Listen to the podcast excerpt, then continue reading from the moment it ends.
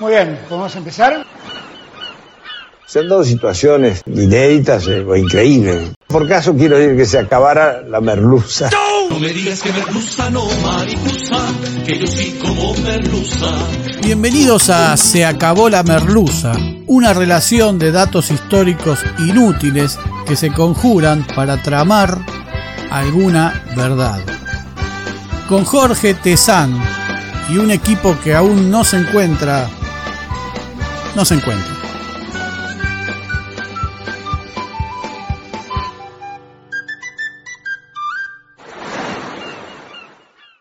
Hoy presentamos La perdida provincia africana.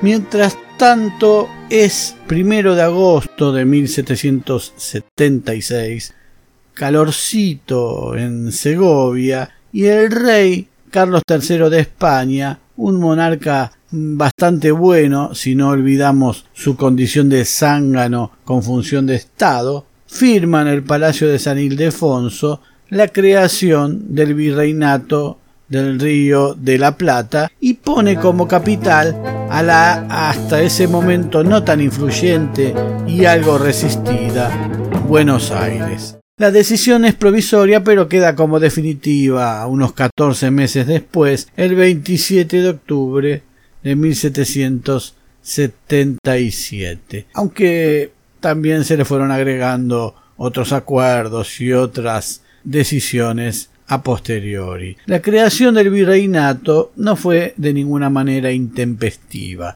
Ya en 1773, unos añitos antes, Carlos III se mantenía en consulta acerca de este tema con el virrey del Perú, con la Real Audiencia de Lima y con el gobernador de Buenos Aires. Y se pensaba la alternativa de crear una audiencia en Tucumán. El virrey del Perú, Manuel de Amat y Junient, recomendó la creación de una audiencia en Buenos Aires y un virreinato con capital en Chile que abarcara el río de la Plata. Hasta ese momento, la totalidad de la América española estaba dividida en apenas dos grandes zonas llamadas pomposamente virreinatos el de Nueva España, creado en 1535, y el de Perú, fundado en 1542, más dos capitanías generales, la de Yucatán, creada en 1565, y la de Nueva Granada de 1564. Además del virreinato del Río de la Plata, se crearon las capitanías de Chile, Cuba, Venezuela y Guatemala, entre otras medidas. Entre las razones que se esgrimieron para llevar a cabo la creación del virreinato figuró la de agilizar los actos de gobierno y sobre todo tener una decisión militar más pronta y adecuada ante la amenaza portuguesa frente a toda la línea de frontera con España. El a esta altura burladísimo tratado de Tordesillas enfrentó Con la pretensión portuguesa sobre la banda oriental que más tarde se acentuó o fue mutando con la mudanza del imperio portugués a Brasil en 1808, la defensa de los puertos de Buenos Aires y Montevideo, la protección del estuario del Plata como ingreso acuático al continente, el crecimiento comercial de Buenos Aires y el incremento de las expediciones inglesas y francesas sobre la Patagonia, sobre todo ante una Inglaterra que veía perder sus territorios en la América del Norte y precisaba nuevas fuentes del rapiño. Otra de las razones fue el ataque y saqueo inglés a Portobelo del 21 de noviembre de 1739. Las riquezas, los tesoros y las mercaderías que las flotas españolas sacaban desde el Callao, Perú, por mar, llegaban por esta vía a Panamá y desde allí se transportaban por tierra, unos 150 kilómetros hasta la ciudad de Portobelo, entonces de la Capitanía de Nueva Granada. Y desde Portobelo volvían a embarcarse rumbo a Cartagena de Indias, Santa Marta y Santo Domingo, todos esos lugares, para luego adentrarse nuevamente en el mar Océano rumbo a España. El ataque británico, si bien poco exitoso, hizo pensar al rey en buscar rutas alternativas para las riquezas americanas. El flamante virreinato del Río de la Plata se escindió del virreinato del Perú, como no podía ser tal vez de otra manera. Si se observan los datos de nacimiento de nuestros próceres anteriores a 1776, se verá que figuran como peruanos. El propio Belgrano era legalmente peruano. De algunos funcionarios limeños, el virreinato tomó como capital a Buenos Aires, con la cual Lima mantenía una tirante relación, por lo cual habían propuesto a Santiago de Chile como eventual nueva capital. Pero en el nuevo mundo del nuevo mundo, Buenos Aires y su producción de bienes agropecuarios comenzaba a hacerse fuerte. Pero veamos la integración del virreinato que sin dudas debe de haber molestado a varios sectores que luego quedaron con cierta distancia. A la gobernación del Río de la Plata, Buenos Aires y la banda oriental se les sumó la de Guairá o Paraguay.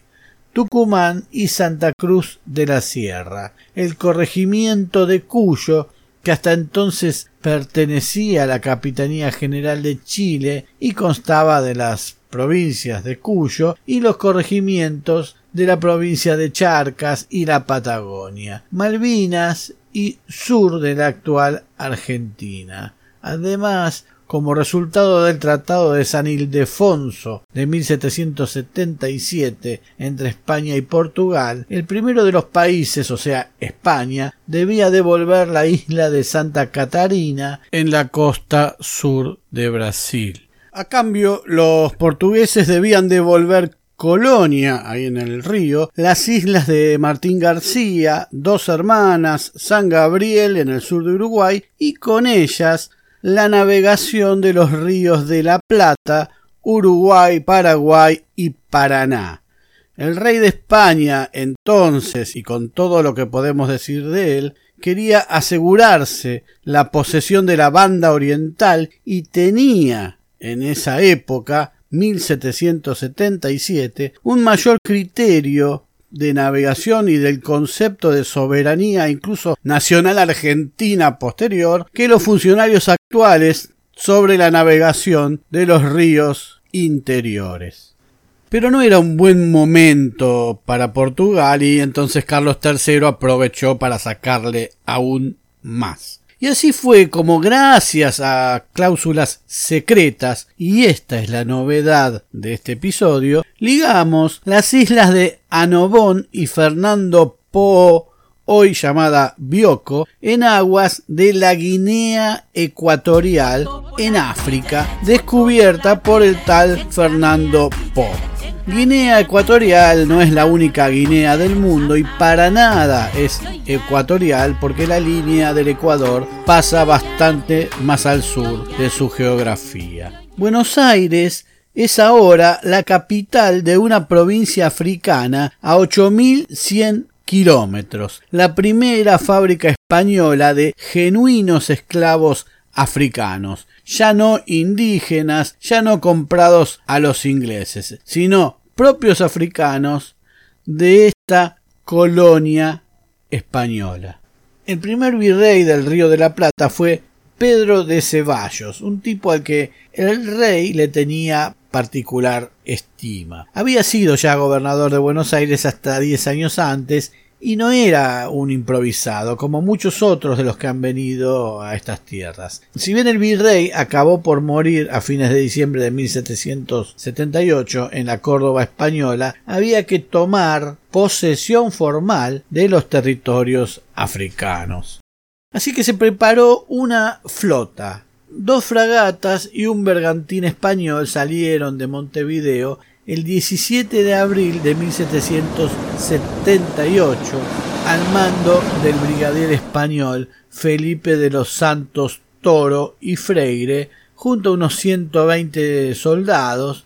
Su segundo oficial, de Santos Toro y Freire, fue Joaquín Primo de Rivera, bisabuelo del luego dictador español, ya del siglo XX, Miguel Primo de Rivera. Llegaron el 29 de junio, verano tórrido, a la isla portuguesa de Príncipe, donde serían recibidos por el comisario portugués que les cedería las islas y la porción continental, le da las llaves, acá tienen y bueno. Pero el comisario se demora tres meses en llegar a la isla portuguesa. Al poco tiempo se dan cuenta de que Portugal no tenía la posesión de las islas y por lo tanto no tenía la soberanía efectiva sobre ellas. La dilación llevó a la flota a pensar en tomar las islas por la mera fuerza, al tiempo que se sumían en enfermedades como la malaria y sufrían un calor insoportable. Envían a uno de los barcos a España, medio ya desalentados, demandando auxilios y reclamando procedimientos a seguir. El 24 de octubre desembarcan en la isla Fernando Po y los habitantes, no eran gines, huyen hacia el interior. Luego ponen proa a la isla Anobón por sugerencia del comisario portugués, pero su población resiste la toma de posesión. En el camino muere el comandante de la flota, el brigadier Felipe de los Santos Toro y Freire, y en su lugar asume Joaquín Primo de Rivera, que conserva el puesto hasta el 24 de septiembre de 1780, cuando la tropa se amotina y lo toman preso. El 31 de octubre de 1780, la expedición se aleja definitivamente de Fernando Po.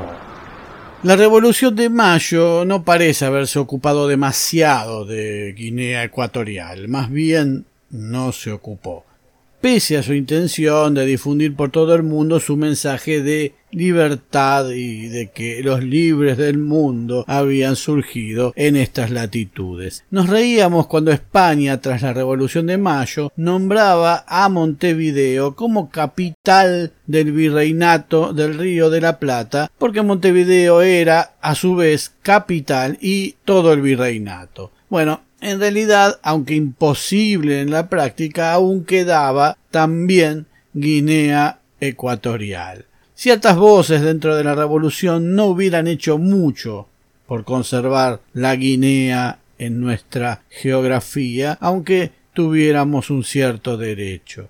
Unitarios como Rivadavia y Alvear veían a ciertos territorios ya propios con un marcado desdén una pérdida de dinero como también un expresidente ha dicho de las Islas Malvinas. Y si nada hicieron para conservar el Uruguay, Paraguay o el Alto Perú, es de suponer que la posesión de una lejana provincia africana casi ni se discutiría entre los responsables del nuevo gobierno. Abandonada, Guinea Ecuatorial termina sumida entre el desinterés español y su incapacidad de sostenerla, la ambición británica, la lucha con algunos caudillos locales, el comercio de esclavos primero y la condena al mismo comercio una vez declarado ilegal. Inglaterra ofreció comprar los territorios, pero España terminó negándose. La definitiva irrupción de España en 1843 transforma la Guinea Ecuatorial en territorio de afrocubanos a los que se les permitió el libre ingreso en la creencia de que su color de piel los hacía inmunes a ciertas enfermedades y que luego cuando no llegaron los afrocubanos se los trajo violentamente. Se transformó también en presidio español en el que se hacinaban políticos e intelectuales disidentes entre intentos de establecer plantaciones y empresas entre epidemias y la pertinaz falta de trabajadores a menudo reemplazados por etnias de países cercanos, lo cual también generaba compromisos con estos países. Poco a poco la provincia africana cayó en el colonialismo que hubiéramos sufrido nosotros en manos de España. Desde entonces en las escuelas de Guinea no hubo más historia que la de España, no hubo más identidad que la de España, pese a que la madre patria los fue pasando de escalafones para hacerlos lucir mejor entre sus territorios. Hasta que en 1964 tras consultas y conversaciones, se independizaron de España en forma pacífica. Allí fue cuando un referente de la lucha independentista, un tal Francisco Macías Nguema, ganó las elecciones de 1968. Con el tiempo, Macías Nguema fue adoptando posiciones autoritarias como dictar una ley de emergencia, perseguir intelectuales, rivales políticos y proscribir a los demás partidos políticos, además de adoptar una iconografía similar a de los partidos de izquierda del sudeste asiático de los 60, con la correspondiente adhesión a Rusia en épocas de Guerra Fría. La economía empezó a deteriorarse, pero Nguema insistió en construirse un palacio de 12 millones de dólares. Se hizo nombrar presidente vitalicio, 80.000 ecuatoguineanos fueron asesinados y un tercio de la población debió exiliarse. Todo acabó el 3 de agosto de 1979, cuando fue derrocado por su sobrino, Teodoro Macías Nguema, quien desolado por las iniquidades de su antecesor y pariente, lo mandó a fusilar. El nuevo presidente sigue aún hoy en el poder y su vicepresidente es su hijo, Teodorín Nguema Obiang. Cada siete años se suceden las elecciones y ganan siempre. En el Congreso hay un solo legislador de un partido ajeno al del presidente. Cuando muchos países se habían puesto a cuestionar las violaciones a los derechos humanos en Guinea Ecuatorial, de este otro presidente se encontró petróleo en sus costas y Occidente lo sacó de la lista de países cuestionados. Barack Obama recibió a Macías Nguema y su familia en la Casa Blanca, fotos, saludos y pese a la pobreza y la desigualdad, todos somos felices. Guinea Ecuatorial ocupa una superficie similar a la de nuestra provincia de Misiones. Tiene casi 1.6 millones de habitantes. Es el único país de África en el que se habla castellano. No sé si hubiera correspondido, mm, qué hubiera ocurrido si al reconocer nuestra independencia en 1868, España nos hubiera entregado esos territorios para que nosotros saludáramos a los guineanos y eventualmente les concediéramos su libertad eh, como parte de nuestro propio territorio. O vaya a saber si habría un disco de León Gieco titulado De Ushuaia a Malabo. Sus habitantes casi ni nos recuerdan. Tienen mucho vínculo con Cuba, miran novelas colombianas y mexicanas en la tele. Sus jóvenes admiran a cracks del fútbol brasileño. Y tal vez si alguno u otro hubiera trazado algún puente, algún acercamiento, no se hubieran privado de festejar un mundial. O tres.